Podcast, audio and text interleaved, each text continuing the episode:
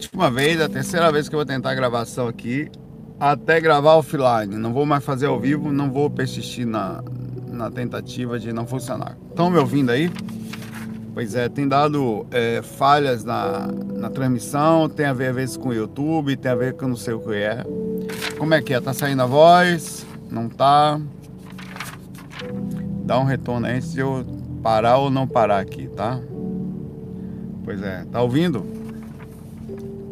É, rapaz, tem que ter paciência, né? Faz parte. Você vê como são as coisas, né? Da outra vez estava ouvindo e ficou mudo, não foi? Ou não ouviu hora nenhuma, já não sei mais. É, por exemplo, se eu vou tentar aqui, se travar, se travar, eu vou desligar e não vai mais sair ao vivo, tá? Só vai sair depois e eu vou gravar offline e é isso aí. Se porque eu não sei o que está acontecendo aqui. Existe um bug entre a operadora os dispositivos e a aplicação. O que é que está dando esse bug, não sei. Que, mas vamos lá. Eu vou direto aqui as perguntas, é, faz parte, tem que ter um saco de paciência aí com assim, um browsão da gente fofa aí. E é, faz parte. É, é web sensor. A pergunta que ele fez aqui foi o seguinte: eu, eu, eu, eu até coloquei o título como se fosse música em umbral, mas na verdade é música em dimensões superiores, tá? É, ele pergunta aqui o Renato Viana se nas dimensões mais sutis, como são as músicas lá? Ele é de lá meu conterrâneo, ou ele é santista, que eu sou santista, mas fui criado na Bahia, tá? Então eu sou uma mistura das coisas. E hoje moro em Pernambuco. É, fico pensando, mesmo no umbral, seres encarnados com todas as suas limitações conseguem criar coisas lindíssimas, como o Prelúdio de Chopin ou a Nona Sinfonia de Beethoven. Fico pensando, tem como ficar melhor que isso? Tem, é muito melhor que isso, em todos os aspectos a energia da, da de, de, de, uma, de uma música né, no astral, ela até pela a, as cores no astral são superior, superiores. Até porque o corpo astral ele tem uma captação superior ao corpo físico, tanto no aspecto intelectual, mental, todos os seus atributos são elevados, então é óbvio que a coisa é melhor lá. Inclusive eu considero essas músicas nada mais do que essas vindas dessas músicas do astral para cá, nada mais do que uma tentativa real de colocar um pouquinho do mundo espiritual superior aqui. Então as músicas são super conectadas com os, os planos espirituais, as músicas vêm sim é, com inspiração, né? as, e, e, tem épocas da humanidade em que elas chegam mais facilmente, porque tem momentos da humanidade que as pessoas ficam mais centradas, mais conectadas, que os problemas fazem as pessoas entrarem. Se você pegar a época da literatura, a época da literatura, você vai ver que tem épocas mais românticas, épocas mais intelectuais, época que as pessoas usam. A, a, isso tudo está conectado à dificuldade da população referente ao despertar daquilo. Nós tivemos aqui no país épocas em que eu e Meire, seja bem-vinda, como sempre, né? No nosso país, nós tivemos algumas dificuldades e a gente usou a música como ponte intelectual para poder fugir delas, na época da ditadura. E as músicas tinham letras bonitas, né? Músicas brasileiras com letras absolutamente que faziam, que eram mais procuradas pelas pessoas, que eram mais utilizadas como ponte disso. Você pegar as letras de, dos anos 70, 80, 60 até 80, 90, e 90 ele começou a declinar no aspecto da intelectualidade. Parece que entrou, a música começou a ser procurada com diminuição da percepção, e enquanto naquela época a gente usava ela para aumento da percepção, né? É, e, e, isso acontece em essas fases, os espíritos conseguem nos induzir, e o que, que manda na gente é aquilo que a gente sente naquele exato momento, o que, a gente tem buscado. E acho que em épocas como esses grandes autores, ainda existem grandes autores musicais aqui, só que a gente não tem dado corda a isso, e com isso, como tudo é voltado ao dinheiro, ao número, elas não tocam nas rádios, elas não aparecem nas TVs. A gente tem que carimpar. Se vai procurar uma música New Age, eu fico garimpando. Quantas vezes fiquei pela internet procurando músicas New Age? Quantas, né, voando por aí, tentando achar coisas legais, coisas que ninguém via, porque eu não vou achar isso em outro lugar, a não ser por aí dançando ou indo lá, na, às vezes, no profundo da web, procurando coisas legais, assim, coisas no sentido disso é um profundo, mas é positivo, não é negativo, tá? Não é na deep web, no, no aspecto negativo, é lá no fundo, porque para achar isso está escondido. E eu já tive experiências em que eu vi músicas, ouvi músicas absolutamente superiores em, nível. A, a, as melodias delas tinham a capacidade de mexer comigo. Mas eu estava contando esse relato e minha voz ficou travada. Uma certa vez, há mais de 20 anos atrás, bem, acho que tinha uns 16, 17 anos, então 24, 25 anos atrás, eu tive uma, uma, foi uma das primeiras experiências assim em colônia, tá? E, e, e eu era músico e já tá, tocava já, é, tocava desde os 13 e eu parei, eu fui entrei num tipo de um aerobus, parecia um bicho que voava, eu tava na janela sentadinho, tinha uma pessoa do meu lado que eu não sabia, não me lembro mais quem era.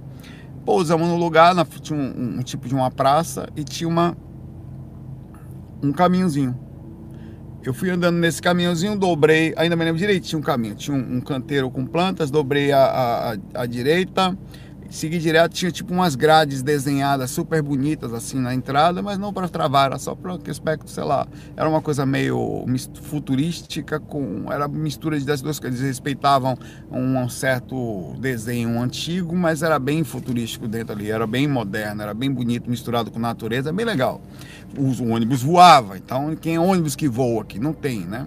Então, entrar, entrei e no corredor, que era tipo um lugar que dava aulas, era tipo uma faculdade, ou sei lá, aquilo, um lugar que as pessoas estudavam. Tinha gente no jardim estudando, tem gente sentado conversando, e no corredor tinha tava tocando uma música, tinha umas, não sei, se era um caixa de som, não percebi. E era uma música clássica, piano em que aquilo me mexeu profundamente. E eu não sabia a direção daquilo, eu queria entender o que era aquilo, como eu estava sentindo uma coisa tão absurda. A música, ela tem músicas que mexem na gente. E claro que vai depender do seu estado emocional, mas as músicas que para mim buscam um nível mais elevado não necessariamente são as músicas com letras, são as músicas que, pelo contrário, elas através da melodia elas nos fazem sentir coisas e direcionamento dentro da nossa personalidade e, e que in, induzem as sensações independente de falarem alguma coisa. Você sente algo. Parece que elas estão falando alguma coisa de fato. E aquela música fez isso. É, foi uma música de Chopin. Eu não sabia nem que era de Chopin. Nem sabia que existia aquilo. Quer dizer, eu podia até, eu abri até a possibilidade daquilo ter sido ouvido por mim na infância, não sabia a direção daquilo, né? É, a gente tem vários autores que, que têm uma capacidade abissal de fazer você ter. É, é impressionante como faz você sair da sintonia ruim ou entrar numa frequência. Vai depender muito de vários fatores. Tem autores que a média dele é melhor. Tem autores que você já precisa saber que a média dele é muito, muito espiritual e espiritualidade às vezes entra num nível de tristeza da andança da espiritualidade dele. É uma tristeza positiva. Mas se você ouvir Chopin por muito tempo, o Chopin ele, ele, ele vai criando um aspecto de ligação espiritual que, que, que é superior, mas também leva a uma profunda reflexão. Uma, cara, principalmente músicas em tons menores, a, a, forma como ele fazia, e essa música fez isso comigo fora do corpo. Tava tocando nessa dimensão, nesse lugar. Aí eu voltei por cá, o corpo, e aquilo nunca saiu da minha cabeça. Passou-se o quê? Dois meses? Passou, passou dois meses, sei lá. E aí eu, é, eu tá, não tinha internet, não tinha internet. Eu, eu não tinha. Eu tinha um modem OS Robot, que, eu fui ter depois de 2,400, que a gente usava para conectar depois da meia-noite, porque era um pulso a cada 4 minutos, para quem viveu essa época sabe do que eu estou falando. Aí a gente ligava de 0 à meia-noite, às 6 horas da manhã, perdão, de meia-noite às 6 horas da manhã, você tinha que conectar a noite inteira, né? Aí eu, numa dessas, quando eu conectava, numa dessas eu ouvi uma propaganda na TV Bahia, lá que falava uma coisa bonita e tava tocando essa música no fundo. Eu entrei em desespero. Eu queria saber que música era aquela, não conseguia.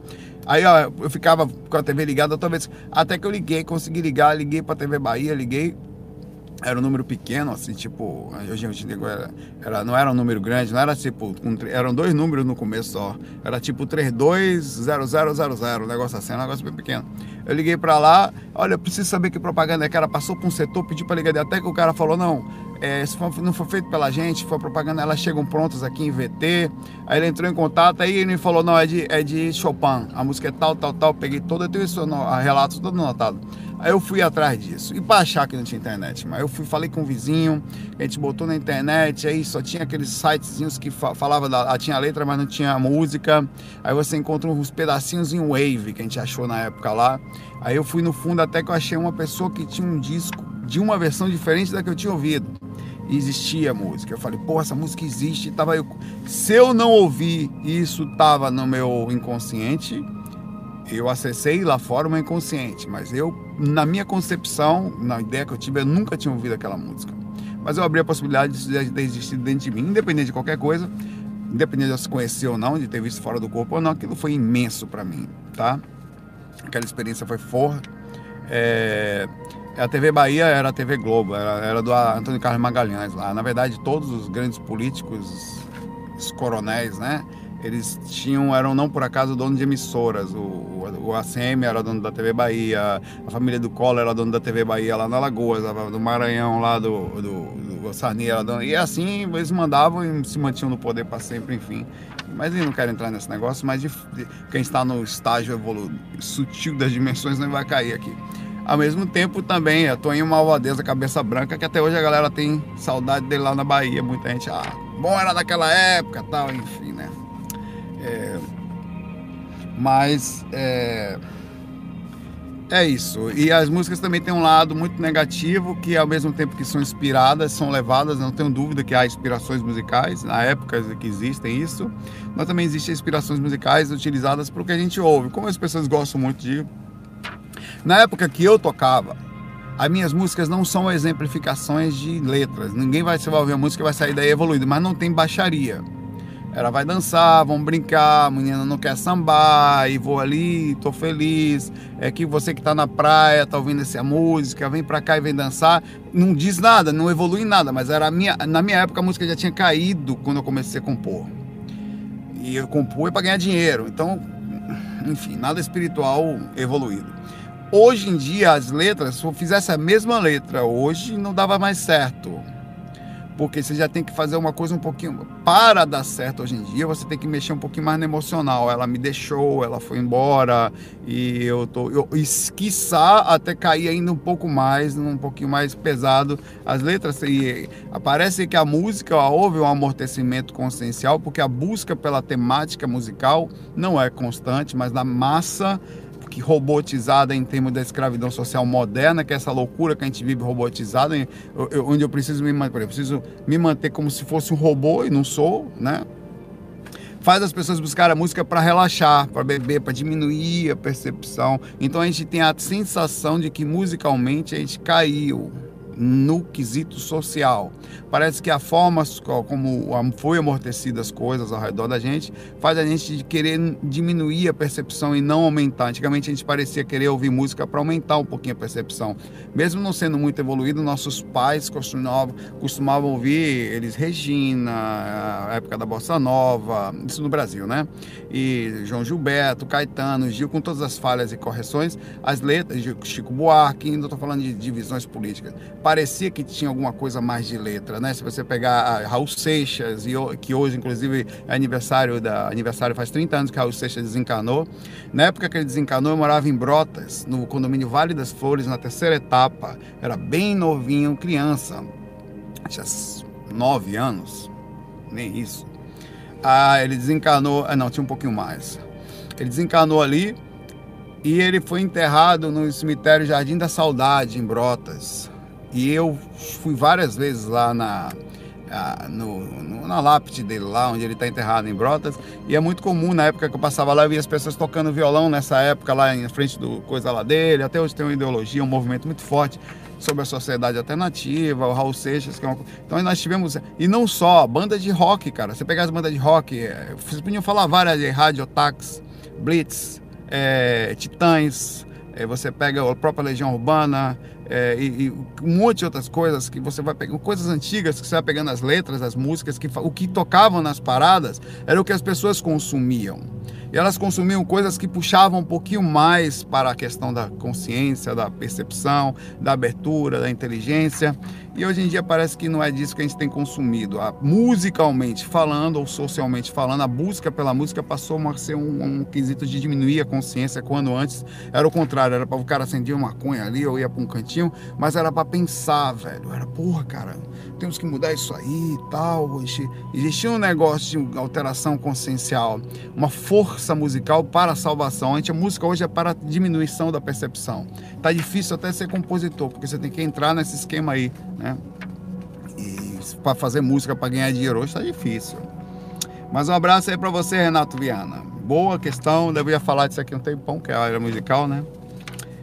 O David Souza é, fala, todo mundo fala da época das músicas, eu não tô falando que tal, né? A gente, eu, da época da, eu não tô falando de música de jazz, de blues, de clássico, que aí é um nível diferente assim. Tô falando das músicas populares, né?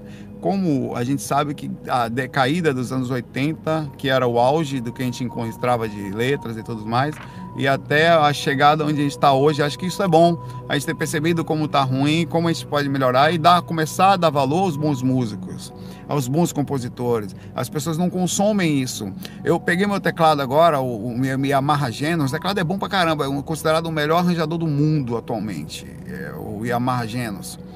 E, e fui, coloquei um monte de música boa. Aí fui tocar no evento aqui e coloquei quatro ou cinco músicas populares. Aí, música boa, quando você toca popular, levanta todo mundo, ah, cachaça na mão, fica. Aí você fica, porra, velho que, que eu faço? Você é voltado a fazer. Não, aí quando você se vê, você se vê inconsciente, vamos botar mais música popular, porque é o que levanta a galera. Quer dizer, é onde eu vou chamar atenção. É, é, é, lamentável, mas é fato. E aí o que, que eu fiz? Hoje em dia meu repertório está lá 70% de coisa boa e 30% de porcaria, que é onde ainda me voltei a, a. Porque popularmente falando, eu precisei fazer isso para chamar a atenção do que existia lá fora. Isso acontece no mundo espiritual também. Qual é a indução que a gente dá? É essa. E é um fato. Se você vai fazer um show, você vai perceber que as pessoas estão lá nas paradas, na rádiozinha. Na... Hoje em dia, sertanejo e aquele forró mais estilizado. Você não sabe mais o que é sertanejo e o que é forró hoje em dia, né? É tudo igual. É o que tá dando. O resto desceu ladeira aí. Quem tá sobrevivendo. A Bahia, que era, já não era muito boa. A Bahia não existe quase mais no cenário musical hoje quase sumiu. Hoje em dia o negócio, a música mudou, engraçado, ainda bem que eu não tô mais lá também, para viver desse negócio lá. Não vou reclamar, mas seria triste. Aí pergunta aqui o Davi Souza. Uma experiência projetiva pode provocar repercussões físicas, né? Tais como marcas ou arranhões? Existe possibilidade de uma abdução astral provocar esse tipo de repercussão? As, as experiências energéticas, o que, que são as energias? Intermédio entre astral e físico. Pergunto. Se as energias são intermédios, seria possível eu criar um arranhão no? Se você parar para pensar, pensando simples, o corpo, se você arranha o corpo aqui, se você está com o braço quebrado aqui, se eu estou com a garganta inflamada aqui, meu corpo astral recebe a indução lá. Pensando o contrário, já que as energias transformam o corpo astral plasmático, existe a possibilidade de acontecer uma repercussão no, no, astral, passar pelas energias ou nas energias e chegar no astral e chegar no físico? Existe, tá? É mais raro, necessitaria um, uma densificação áurica ectoplásmica ou uma repercussão tão intensa que chegasse também ao físico mas muitas coisas que acontecem com a gente, reações energéticas. Por exemplo, uma você, você, você vai achar interessante quando é um arranhão, né? Oh!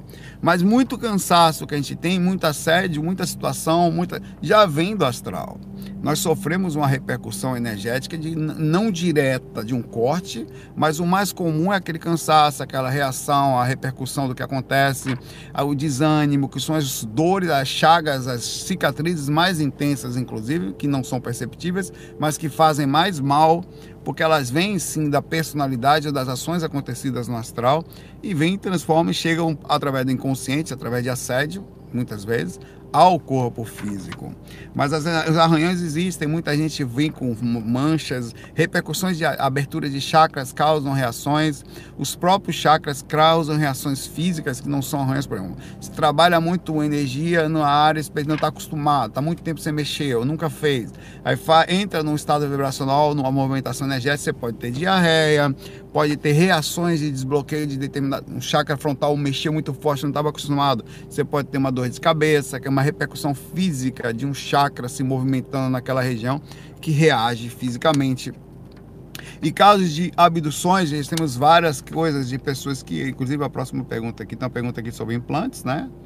Já, já, que causam reações, isso são fatos existentes. Assim como nós hoje pegamos um peixe e não entendemos, o peixe não entende nada e faz, bota uma plaquinha lá no peixe, no tubarão, para que os pensadores se acharem de novo, sabe que já foi catalogado, outro bota um chipzinho para saber para onde ele está andando, aí você consegue pegar um tablet aqui, ou um computador, um software e saber qual, qual é o para onde ele está indo. Então, muito naturalmente que se nós, imagine que nós conseguíssemos chegar em Marte e descobrisse que Marte tinha bichinhos andando. Você acha que o ser humano ia fazer o quê, meu irmão? Primeiro que se tivesse riqueza, qual a ética que a gente tem hoje, a gente ia tirar diamante de lá, ouro, já tem alguma dúvida? A não ser que tivesse alguém inteligente lá que conseguisse se proteger, a gente rapidamente ia pegar o planeta como se fosse nosso, a mesma forma que a gente faz aqui. Você tem alguma dúvida disso? Eu não tenho. A gente tem ética para não ser assim? A gente vai dizer que não vai. Ah, meu irmão, entre falar e fazer tem um caminho muito distante. A gente ia fazer o quê? Talvez ninguém falasse pela questão ética, mas os caras a gente ia botar lá umas plaquinhas no bichinho para daqui, já que a gente não pode ficar lá, porque o ar seria diferente, a gravidade seria diferente, o habitar de um ser humano lá em Marte ainda não é possível, não naturalmente, teria que fazer um processo artificial.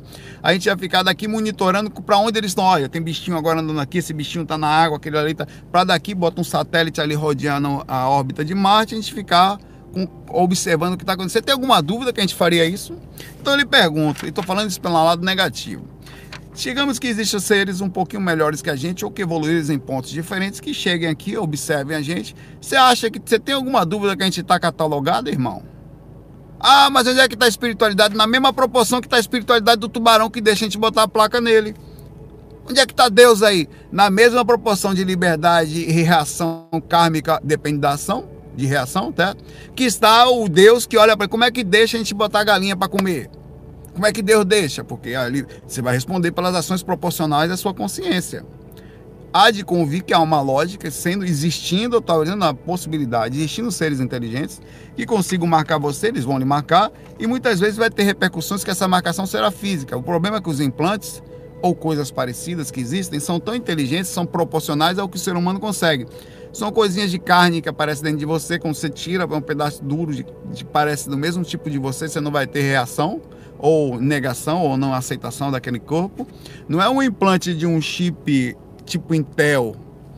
É um negocinho feito de, do, seu, do seu próprio sistema, quando você vai ver ali dentro, que quando você toca, quase que. Então é difícil dizer que tipo de tecnologia é aquela que chega no corpo, que reage, às vezes vem no astral, às vezes vem para cá.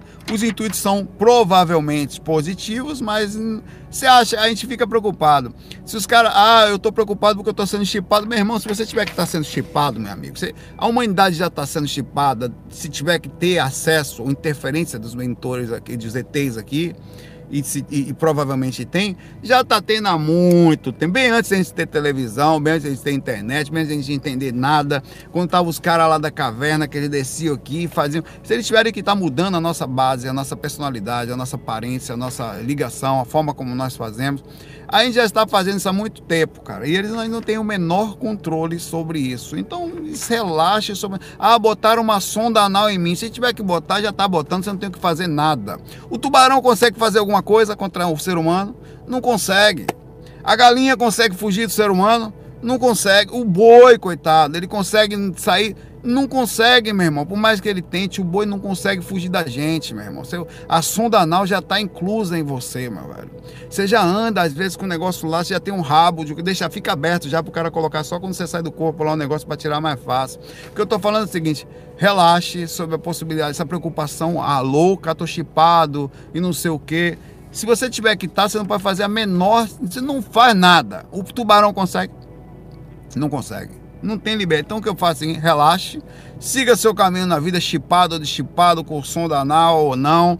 E o que você tem que fazer é tentar, na medida do possível, ter o controle sobre a sua vida. Infelizmente, nem isso a gente tem. Minha mãe vai embora, eu não controlo é, fulano tá mal, não controlo. O máximo que eu controlo é mais ou menos o que está aqui no meu redor, aqui, o que estou vendo. Eu não posso, eu não posso deixar de comer, não posso deixar de dormir, não posso deixar de me cuidar, porque tudo você tem que fazer, o mínimo que você tem que fazer é isso aí. O resto, relaxe. Se tiver reações, perguntas, vai adiantar alguma coisa? Você sabe ter alguma resposta sobre o que está acontecendo lá em cima? A verdade é que nós somos tão pequenininhos, tão pequenos, bebezinhos, sabe, cabeça é cu. É exatamente isso.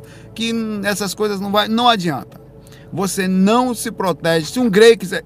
Se um Grey, um cara inteligente, que vem lá de outro planeta, cinco carinha, quiser te pegar, você consegue fugir? Foge é o cacete que você foge, meu irmão. Ele pega você onde você estiver, fora do corpo, no astral, debaixo da cama. Tem um filme aí que é o filme mais ridículo que eu já vi. Conta aqueles caras que vêm os crop ciclos, que é Lembra aquele cara que tem, que tem asma? O filhinho tem asma. Me lembra o nome do filme aí? Que o filhinho dele tem asma, que os ETs vêm de outro planeta, que faz um negócio lá nas plantações, e de repente vem de longe os ETs, mas os ETs mal conseguem entrar na casa, velho. Aí o que, que acontece? Os ETs têm espaçonave, vem lá dos infernos, e na hora, e, eu, eu, parei de assistir ali, cara. É contar, sinais, contatos, sei lá. E, na, e os ETs ficam batendo na porta porque não conseguem abrir a porta da casa. A cara, que é a coisa mais ridícula que eu vi na minha vida. Porque os ETs têm um espaçonave, vem lá da casa do chapéu, conseguem vir viajar, sei lá quantos hum, é, anos luz daqui. Mas na hora que chega na porta do cara, eles ficam batendo assim, tac, tac, tac, tac, tac, tac, tac, tac, tac. É a coisa mais tosca que você já assistiu na sua vida. ET não tem dificuldade para invadir a sua casa. Tem até uns relatos de abduções que você assiste por aí, que o que você vê, o cara aparece na sua porta, o cara desintegra lá dentro, o cara encosta, tá dentro do seu quarto, quando você for, ele já tá lá na sua sala. Os caras não, não estão no físico, eles só têm manipulação energética para aparecer fisicamente para você, até atingir você. Você não, ele entra no seu apartamento, não, não, ele não bate na porta, eles estão lá dentro já, meu irmão. E, o processo, eu, sei porque eu já estive fora do corpo com esses caras. O, e, e foi uma, o contato que eles tiveram o, é, eram Grace e não me fizeram mal. Assim, também não tem aparentemente nenhuma sonda anal instalada em mim aqui. Mas apesar que de vez em quando eu sinto umas coçadinhas. Aí eu tava lá fora do corpo e o cara, eu quis perguntar a coisa para ele. Eu sou um cara questionador, velho. Eu ia perguntar a desgrama inteira pra esse cara, pro cabeçudo olhudo. Velho, irmão, irmão do zoião. Velho, você veio da onde, mano? Como é isso aí? Como é, cadê sua nave? Você faz o que? Você bota a sonda na galera? Eu ia perguntar tudo pro cara, baseado na minha cabeça. Ele não deixou, velho. Ele olhou para mim, um, um, cara desse, e eu me senti um cachorrinho. Ele conseguiu me acalmar, velho. Ele pegou na minha cabeça, assim, como... e eu me acalmei, velho. Eu, eu não perguntei mais nada, ele controlou minha consciência de uma forma, fala, calma, irmão. E tipo assim, não vou lhe responder porque você não vai entender. Eu ainda fiquei feliz com aquilo. Oh, foi obrigado. Ele, o controle mental que ele tinha sobre mim era uma coisa monstruosa, assim. Então, isso que eu tô falando, relaxe sobre isso. A próxima, a próxima pergunta eu vou falar o mesmo caminho assim. Se, se tiver que te pegar, já pegou. Não tem o que fazer, só se acalmar, ficar na paz de já. Você não tem proteção, ele passa por cima do seu mentor, eles estão acima dessas porra toda aí e eles estão e o processo ético deles, se tiver que ter ou não, está acima da nossa compreensão. Talvez exista uma ética até de maior do que a gente entenda. A mesma ética que a gente pega um tubarão em catálogo, no nosso aspecto positivo, faz o catálogo dele para entender como é que é a vida dele aí, como é que está sendo, se ele está em processo de vai cair um meteoro na Terra, vai ficar só 10 humanos vivos. Os caras já sabem isso, por exemplo. Pô, mesmo, a última coisa que ele vai se preocupar é com carinho, velho. Ele vai cuidar dos 10 que vão ficar ali para poder continuar a vida. Os caras sabem coisas que a gente não sabe. Então é relaxar e curtir a encarnação aí na parte de já com a sonda anal instalada em você. Gabriel Tunes pergunta aqui. Saulo, essa pergunta é oregonótica. O que você acha dos duendes da garrafa lá de São Tomé das Letras? Tem umas garrafinhas, você já viu? Que tem uns duendezinhos dentro, assim, que ficam sentados e tal. Seria verdade ou é puro orégano evoluído? Existe um relato que é conversa de orégano sim, de que esses duendes se mexem e eles são não sei o quê, e eles. É, a vida das pessoas muda, eles botam na garrafa, eles viram de cabeça para baixo. É uma garrafinha desse tamanhozinho assim, com um duende grande lá dentro. E quase não tem espaço para o duende se mexer. Aí diz que as pessoas, algumas pessoas têm relato de que comprou. Aí o duende, quando a manhã estava de lado, aí depois teve um sonho lúcido que o duende pedia para abrir a garrafa. Abre aí que eu quero sair, velho.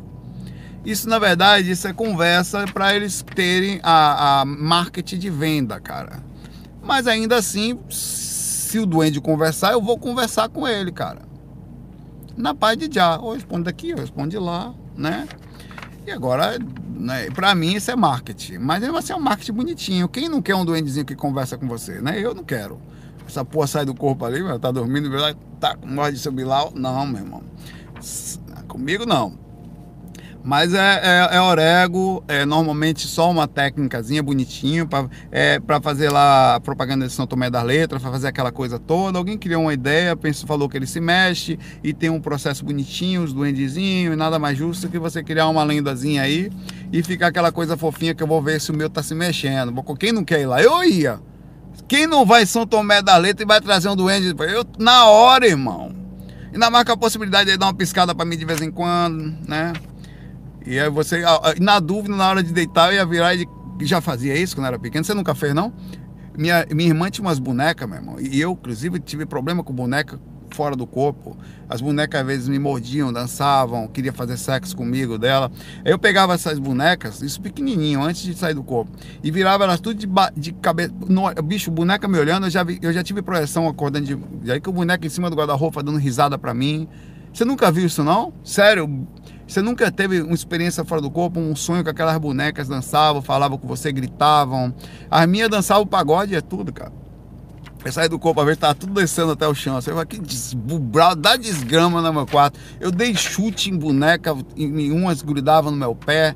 Até que eu saí daquela onda. Na verdade, era próximo à minha aura, o onirismo e as visões que eu tinha sobre aquilo, e talvez um espírito utilizando aquilo, cara. De shortinho na época do Chan, as bonecas tudo shortinho, de top LED, um puta que variou a imagem da desgrama, meu irmão. E dançando e sorrindo, e até o chão com aqueles olhos horrorosos, aquelas, os olhos meio estrábicos, assim, fica parado olhando por nada, assim.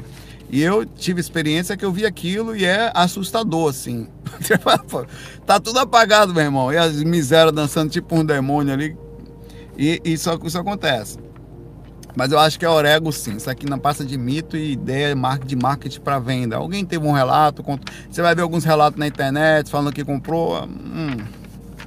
Mas vale as brincadeiras. Eu, se fosse lá, traria um. E acho que é fofo a brincadeira sobre isso, tá? Ainda que você. É tudo aqueles mitos que tem, cara. Cada, cada cidadezinha tem seu mitozinho, sua ideia tal. É legal. É, o Leandro Substance pergunta aqui. Saulo, meu astronauta. Pergunte experiências com realidade virtual, com jogos que nos colocam em situações extremas, como ambiente de terror pesado. Resident Evil 2, eu, eu joguei, rapaz, eu joguei, velho. Eu estava jogando após um, não sei se foi o 2 ou se foi um, Resident Evil. O nome, por, por, o nome já não é bom, né? É, morador do, do demônio mora, morador já não é muito bom. Aí eu tava jogando tal, eu vim andando no corredor com a mulher. Até então eu fico esperando só a desgrama. Aí eu já, o que que eu faço? Para melhorar a coisa, aquele dia especificamente, eu, a, alguém falou, não, você tem que jogar de luz apagada. Então eu pensei, vou apagar a luz. Apaguei a luz, tava no monitor lá, tal, dançando no corredor. Meu irmão, velho, eu juro por Deus. Aí a mulher para assim, foi uma coisa assim, ela para em algum momento, você já fudeu. você tá jogando ali, né? E você vai tocar nela, velho. Rapaz, quando ela via, meu irmão, era desgrama. Rapaz, eu juro por Deus, tem estado vibracional com sujo. Com, com susto, cara. Vum!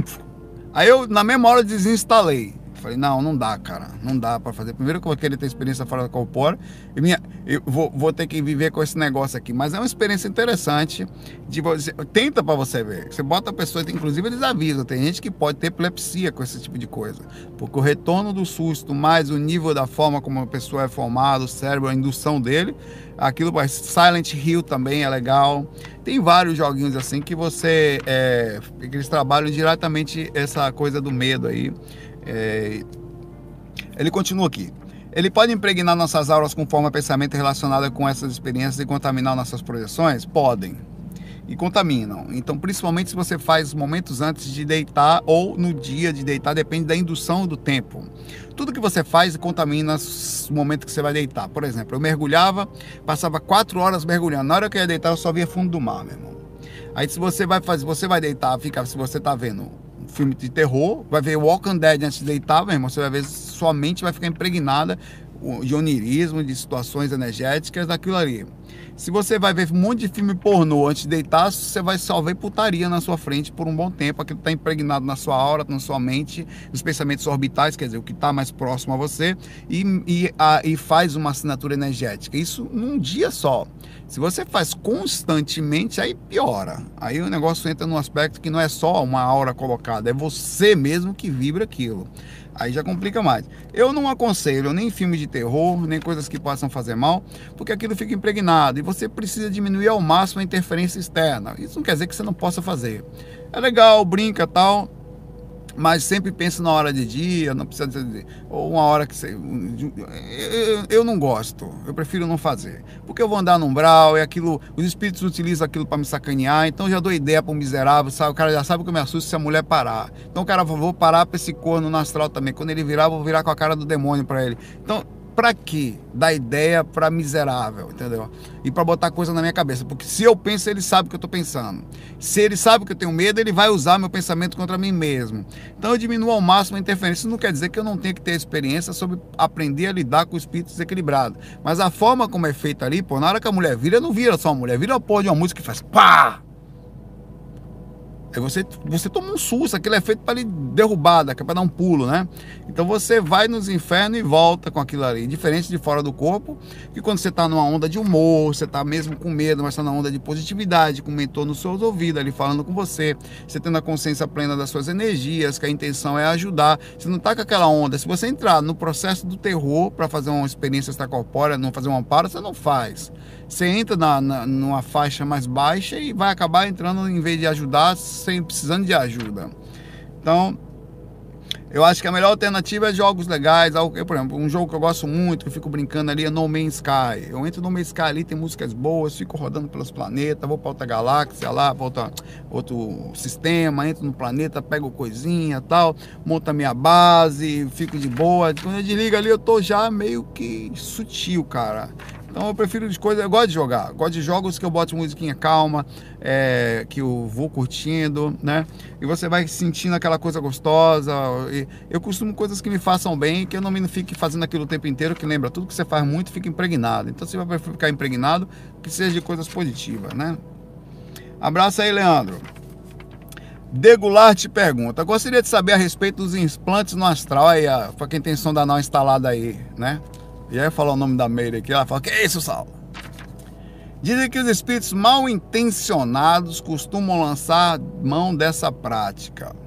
Achava uma bobagem, mas recentemente passei por uma experiência estranha e não tenho como afirmar se foi um sonho ou projeção. Eu fui atacada e imobilizada pelos pulsos por um grupo de espíritos e pude enxergar nitidamente duas espécies de microparafusos na palma da mão. É Jesus Cristo evoluído, porque Jesus Cristo foi um estaca, ela teve foi parafuso, ela está melhor.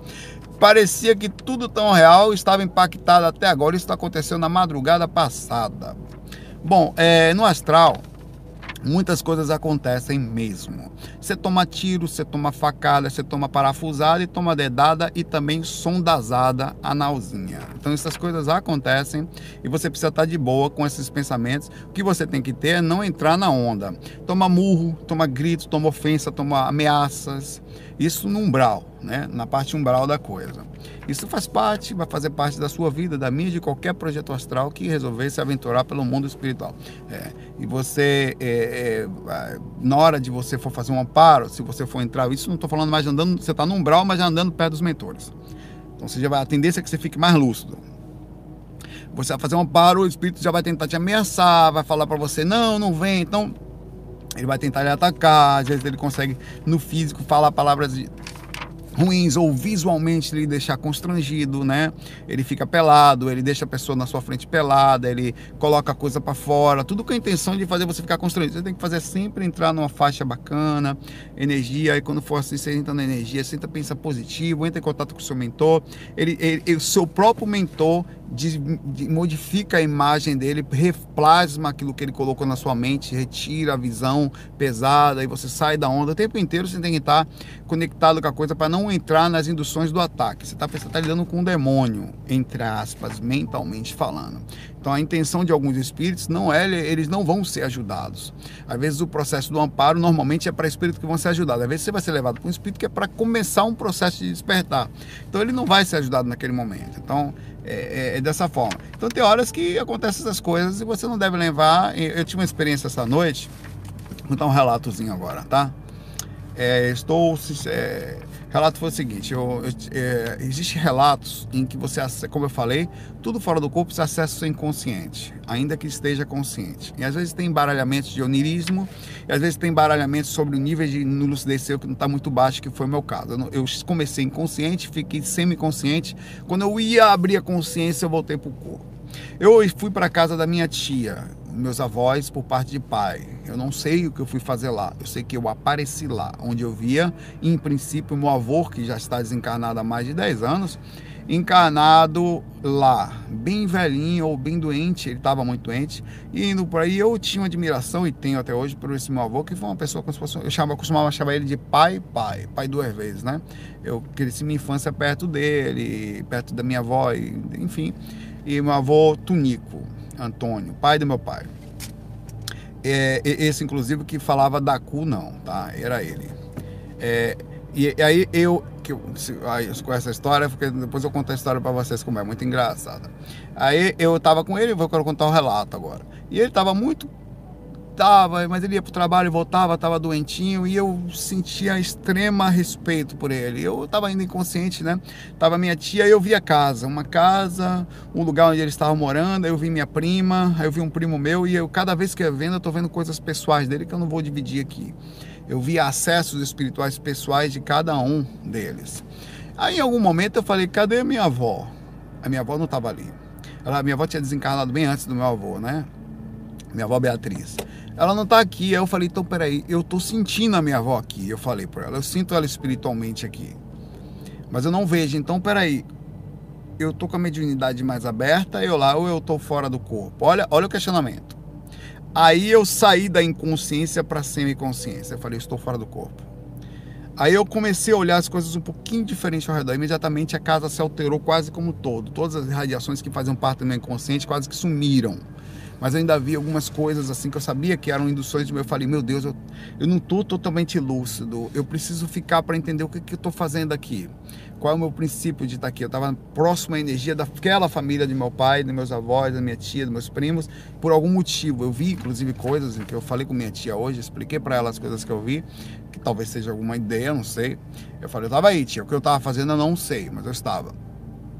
Ah, eu, que eu estou falando isso para vocês é, um, é, é, é, uma parte, na verdade, não tem a ver com a pergunta da Degulart, não. Tem a ver das coisas que nós vemos astral e como nós temos que direcionar sempre. Isso aí gente pode ligar. É, aí eu comecei. A, a, a, teve um momento que eu fui na cozinha e eu vi a cozinha e eu falei: não, peraí, cara, eu preciso abrir minha consciência aqui. O que, que eu tô fazendo aqui? Eu tô, não tô conseguindo ficar. Sabe quando você sabe que tá tipo bêbado? Você tá querendo ficar, mas tá sentindo que eu não, eu não, eu não conseguia. Mais que eu tentasse, eu forçava, eu tava lastreado de energia, de fato, entendeu? Aí quando eu forcei mais para ficar lúcido, que eu comecei a perceber a coisa, eu fui puxado pro corpo. Aí abri os olhos e lembrei da experiência toda. Essa foi uma experiência bem simples. Eu conto porque para você ter. Por que, que eu estou contando? Porque eu acho que contar todas as experiências, eu estou fazendo isso agora, e mostrar como nem tudo é um começo, meio e fim, ou lúcido, ou baixo, ou um amparo, ou nada. Às vezes é um simples acesso ao inconsciente, ou alguma informação inclusa ali que eu não sei qual é, eu não sei se eu captei. Mas eu contei lá e as coisas que eu falei que tem mais aqui. Sobre o meu avô e a questão do Zé Cueca, uma certa vez, meu avô já estava bem velhinho, estava meio adoentado, e na verdade não estava tanto, mas eu estava. E ele estava assistindo o Silvio Santos comigo. E no Silvio Santos, de vez em quando, é, tinha uns travestis que iam lá e o Silvio Santos mostrava os travestis, falou, ó, oh, parece uma mulher, tal, vai pra quê? Ele fazia um negócio naquele programa lá dele de auditório e tinha uns travestis lá. Aí meu avô falou, safadeza, rapaz. Meu avô era bem né, radical, né? é normal da época, né? Eu falei, não, avô, isso aí é uma pessoa, hoje em dia é normal. Que normal, rapaz? Que normal? Eu falei, não, o que é, rapaz? As pessoas hoje em dia têm opções, estão seguindo as coisas, são show de calor. Que? Que negócio de namoro? Da cu não, da cu de jeito nenhum. Meu, aqui da cu, mas as pessoas não quer dizer, é só uma arte. Que arte, essa safadeza? É não, meu, a pessoa decide, a pessoa, hoje em dia as pessoas estão tendo da cu, não. Ele era, falava. Aí nada conversava com ele. Dá cu não, meu irmão. Eu falei, tá bom, beleza, vou discutir mais, meu irmão, beleza. Mas não tinha que tentava conversar, meu irmão. Quando chegava a argumentação, aí eu falava da lógica.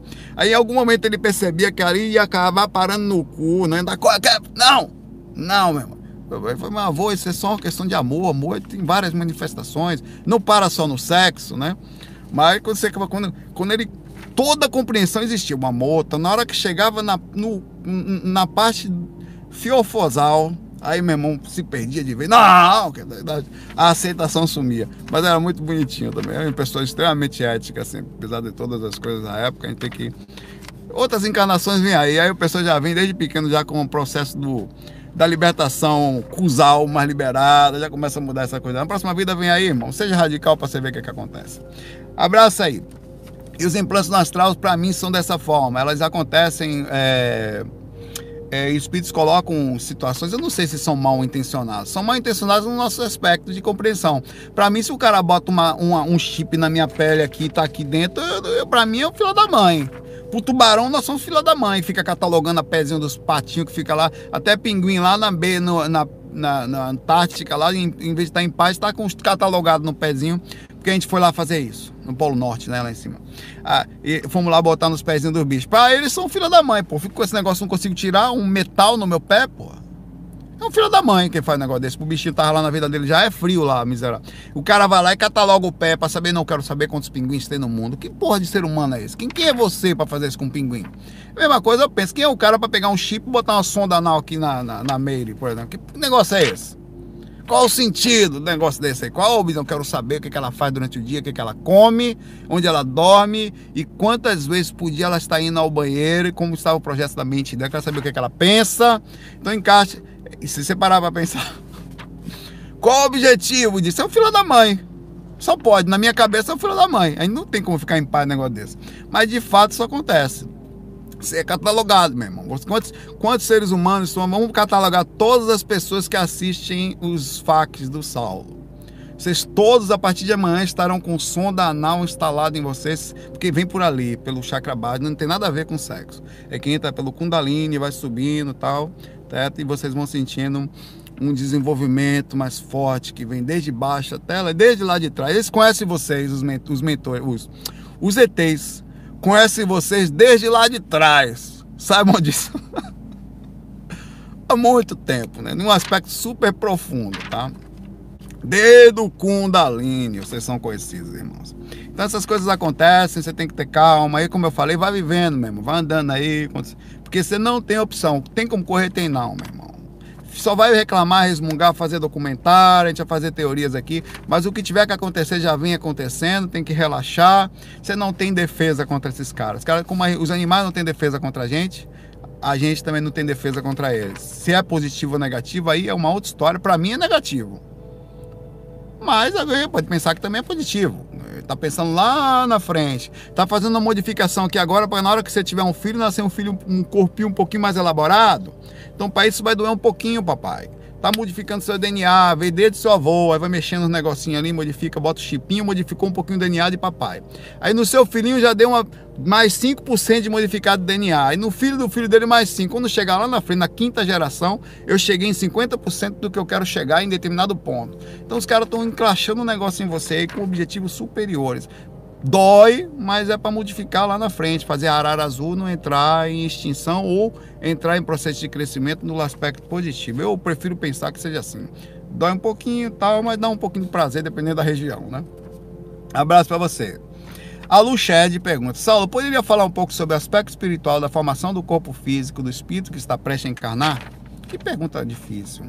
O espírito participa do processo da plasmagem do futuro corpo físico? Bom, a plasmagem física seria a formação física. Não. Isso é feito naturalmente, assim como a, o, o, espermatozoide entra no óvulo e ninguém sabe o que vai acontecer. Assim como você bota uma semente na terra e você não sabe como é que vai ser, depende da qualidade da terra, outros aspectos que podem ser, mas você não sabe como é que vai ser direito, se vai crescer para um lado, se vai para o outro, se, se vai, quantas folhas vão ter, você não controla nada disso. Isso vem de algum outro lugar da, da, informação de genética, mais o sabe Deus o que. No aspecto da consciência é a mesma coisa. Na formação física vem o DNA do pai, da mãe e a consciência ali enclachada. O fato é que na hora da concepção tem os dois e provavelmente em algum momento tem uma interferência energética da encarnação que aí vem o DNA do espírito ali e tal, a energia ligada a ele já é passada direto pelo cordãozinho de astral energético até lá, já vai a formação física passa a ser baseada naquilo, né? Na, no, na possibilidade entre os três ali, a mistura, claro, que vem hereditária também de avô, de pai, não sei o que, dos dois, e o seu que já carrega de seu próprio andança que é enorme. E aí vai um pouquinho de aparência espiritual também, um pouquinho de assinatura energética, um pouquinho das possibilidades. A pessoa, como é que está a sua formação? Ah, por exemplo, um exemplo claro, a minha mãe fumou por 45 anos morreu com câncer de pulmão. Fato, aconteceu exatamente duas semanas atrás. Então a formação física dela, muito, estou dizendo a possibilidade, muito provavelmente vai ser proporcionalmente baseada no que aconteceu ligada a um crescimento. Na hora que fizer a concepção, os paizinhos dela no próximo, da próxima vida, se for aqui ou se for outro planeta, não sei, vai ter uma concepção lá baseada em específica regra daquele planeta, e na hora que encaixar a entrada dela ali, vai estar a assinatura psíquica dela. Com isso, a formação física vai ser proporcional também à sua ligação. Então vai ter alguma reação, sempre vai ter, não tem mágica. Então ela vai ter algum probleminha lá baseado nisso, algumas dificuldades logo no começo da infância, que às vezes ocasionam sérias reações por da vida, às vezes algumas coisas no processo da formação da infância, asma e dificuldades de todos os de baseadas obviamente no campo da respiração e da formação pulmonar porque você, você não tem como fugir da que está a assinatura. Isso ficou encostado, encravado, assinado psiquicamente na assinatura da energia dela. É psíquico, é consciencial. Esse DNA pertence a ela, como pertence a mim. Não estou julgando ninguém, pode até não pertencer. Mas tudo que eu tenho comigo vai comigo. Tudo que você tem com você vai com você. Aí vão outros pontos, tá? É. E aí é isso aí. Como é feita a despedida do plano espiritual quando chega a hora finalmente? Bom, no livro de Luiz Sérgio, na hora do adeus, se eu não me engano, ou é na hora do adeus, ou deixe-me viver. Uma coisa dessa assim. Eu decido, eu acho que deixe-me viver. É, enfim, tem um momento em que o espírito está andando com ele na sala, conversando, não está encarnado ainda. Então já existiu o segundo feito lá naquele livro, o processo estava acontecendo ali, do processo de reencarne acontecer quase que imediatamente, porque aquele espírito ele estava acompanhando já havia, parece que, sido abortado outras vezes, mas ele ainda estava bem, ele não tinha sofrido reação de abortos anteriores. Então os mentores estavam muito preocupados porque ele precisava vir, porque tinha regras de, programação existencial, parecia. E ele estava ali na sala conversando com o Luiz Sérgio, super bem assim como eu estou conversando com você. E de repente é feito, já tinha sido feito o sexo, havia sido a concepção, e os mentores resolveram fazer a ligação energética logo naquele instante, que pode ser feito depois ou, ou antes, tá? No momento que foi feita a concepção, Luiz Sérgio estava a verificar o, a ação lúcida desse espírito. No momento que é feito, o espírito parece que imediatamente ele tomou uma proporção de perda de percepção, não foi total, mas foi imensa. Ele já estava mais ou menos em forma pequena, parecia ser uma criança de 8 a 7 anos, no momento que foi feita a concepção, parece que foi isso que eu me lembre do, da, do relato do livro. Está no livro isso, tá? Então, não. É, e ele ficou meio que ele inclusive comenta, é engraçado como eu estava conversando com ele de forma quase que perfeita, e no momento que foi feita a concepção, quer dizer, o encarne em tese a ligação ao corpo da mãe, do óvulo que começou ali acontecer um processo de fecundação um pouco depois do sexo, pouco tempo depois, acho que umas horas depois, ele imediatamente sofreu um impacto energético. Ele falou: esse impacto energético está lá no livro, é proporcional ao nível de consciência do espírito em função do repercussão kármica, obviamente, então é nível consciencial, a, em função de como ele já aprendeu ou não a se desvincular dessas energias todos sofrem reações mais ou menos no aspecto energético da influência física, tá? Então, até você desencarnar, naquela hora, até o desencarne, você vai viver um processo de rivotrizada física. Enquanto você tiver um laço ligado ao físico, você vai sofrer repercussões conscienciais ligadas às dificuldades cerebrais proporcionais a que um cérebro pode lhe proporcionar, ao físico, enfim o espírito só passa a se libertar totalmente no momento do desencarne e da retirada dessa energia que faz o processo do desencarne, quando ele começa a respirar e voltar a sentir as sensações espirituais que ele tinha ou vai ter como espírito livre de uma repercussão de uma realidade simulada que é a encarnação. Então é muito difícil falar sobre isso, é muito complexo, cada caso é um caso totalmente diferente, depende de uma infinidade de coisas, porque aí estou falando só da interferência consciencial sobre isso. E se tiver obsessão? Mas aí, se for um espírito que tiver muita ação positiva, muitos amigos espirituais, como é, ainda assim ele sofre reação, mas como ele está em estado de proteção, a perturbação sempre vai existir no desencarne. O que é essa perturbação no desencarne, né?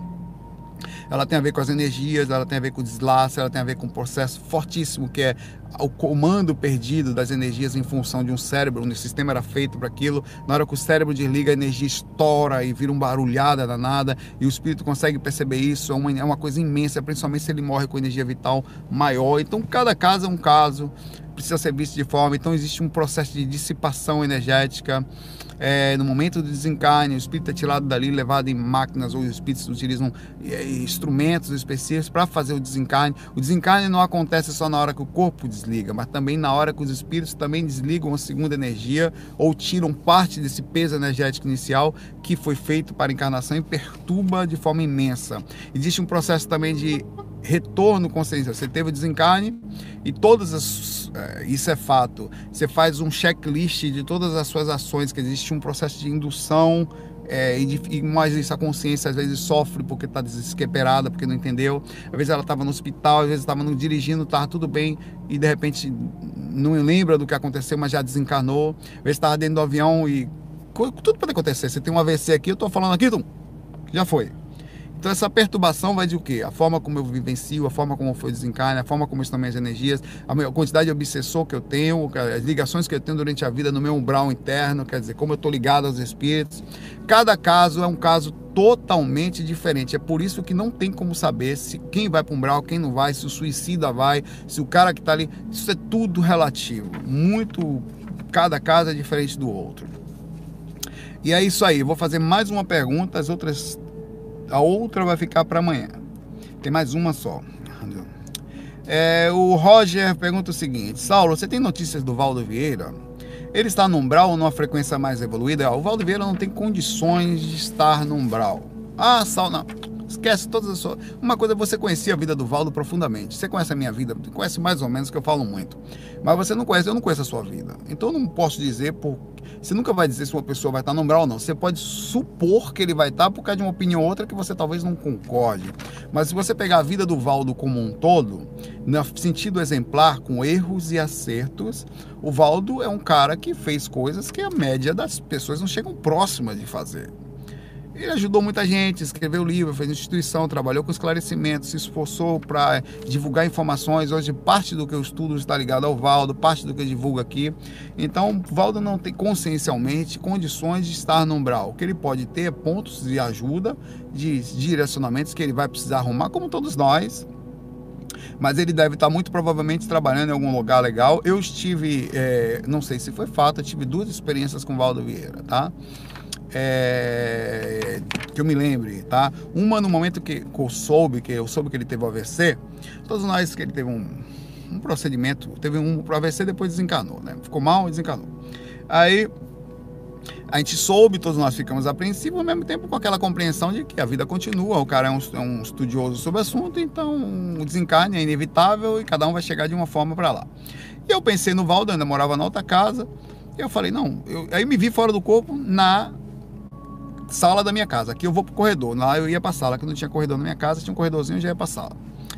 E eu fui na sala, forchei minha mão, pensei, vou fazer o quê? Não, vou ver o Valdo. Eu pensei isso com a minha mãe também. Né? Hoje em dia já não faço isso, que às vezes eu atrapalho. Se foi o Valdo, se foi um espírito, eu não sei. O Valdo não estava ainda desencarnado. O Valdo estava no hospital. Eu cheguei na minha van. Valdo, Valdo, quero ver o Valdo, me leva até o Valdo. Cara, e aí bateu na minha porta da frente, eu vi um barulho, uma pessoa batendo, eu abri a porta, era o Valdo. Super arrumado, ele não entrou na minha casa, porque não entrou, não sei, maluquice, né? enfim. De chapéu, de branco, falando, preocupadíssimo, falou, por favor, não me chame. Falou assim para mim.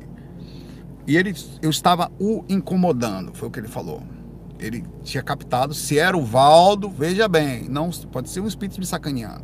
Pode ser um mentor dele veio falar isso para mim e com isso eu captei como se fosse a imagem dele, que era a assinatura dele. Pode ter sido onirismo, então pode ter sido real. São pontos que eu sempre coloco para mim, eu estou só dividindo porque são pensamentos que eu tenho. E ele estava incomodando. E eu percebi que a energia que ele passava é a seguinte: ele estava tentando ou re retornar o corpo físico dele através de processo energético para reverter o, o, o AVC que ele tinha tido. E a meu pensamento sobre ele, de tentar vê-lo, era um empecilho para a tentativa imensa que ele estava tentando fazer energético para retornar fisicamente. Bom, essa foi a experiência que eu tive. A segunda experiência, já não vou me lembrar 100% agora, mas eu contei esse relato em algum lugar, não sei aonde, um vídeo por aí. Eu estava num ônibus, é, indo para algum lugar, era um, um, projeto no espiritual, uma palestra, tinham vários espíritos legais. Eu estava sentado na parte de cá, da, do corredor, aqui a janela, e eu peguei essa cadeira, da, eu tava assim, né? Comecei a falar alguma coisa, não sei o que. Quando eu baixei a cadeira, na cadeira da frente estava sentado o Valdo. Aí se foi uma ideia. E ele me deu um conselho super legal, super evoluído, assim. Uma coisa muito bacana que ele falou para mim assim. É, ah, disse que tava. Que, que falou do meu trabalho e tal. Aí eu fiquei ligado, na, porque tava lúcido, mas falou de uma forma legal. Ele não falou de uma forma levantar meu ego, nem essa informação eu peguei depois. E deu alguns pontos, algumas dicas que, na é, hora, se você fizesse uma análise, era muito a cara dele falar aquela tipo de coisa. Ele falou que estava indo num caminho legal, mas direcionando para um outro ponto que ele quis me falar e que estaria me olhando eventualmente a uma certa distância, né? Assim foi o que eu entendi. Essa foi a segunda experiência. As duas que eu vi, o Valdo não me parecia estar em umbral. Pelo contrário, parecia ser um cara totalmente ligado ao astral, super forte, super astral. O conselho dele lá e a preocupação dele energética em manipular o próprio corpo para retornar e não perder a encarnação, tá? Se foi fato, não importa. Eu questionei na época, eu peguei a informação, que conta para mim é isso, e eu não vou levar isso como se, oh, Valdo, o importante é a informação, como foi e tal. E foi uma, foi uma dica muito boa, parecia ter sido uma dica de um mentor, tá? Então fica aqui essa, essa parte do Valdo aí, esse específico momento. E eu fico por aqui hoje, 60 minutos fechados, ainda vou ver se eu ainda vou à academia, tem que gravar o FAQ em inglês aqui. Yes! Eu vou fazer um esforço aqui para acertar. Deixe suas perguntas aqui. É, obrigado pela presença. Curtam as que vocês acharem mais legais. Postem aí é, depois. E amanhã estamos de volta, amanhã quinta-feira, tá? Abraço para você no seu umbralzão curta a parte de ah, estou trabalhando no capítulo 13, que é conhecendo as energias do, do curso, tá bem trabalhoso. Eu vou gravar uma, uma, uma, uma cena com o Patrick. É, vocês vão saber quando vocês verem. Eu estou pensando que daqui mais ou menos uma semana eu consiga liberar ele, tá? Vou beber água, Camila. Obrigado pela dica, farei sim. E não vou falar mais para não causar assédio, nem para vocês e principalmente aqui para o trabalho. FOI, fui, até amanhã. Fica na paz de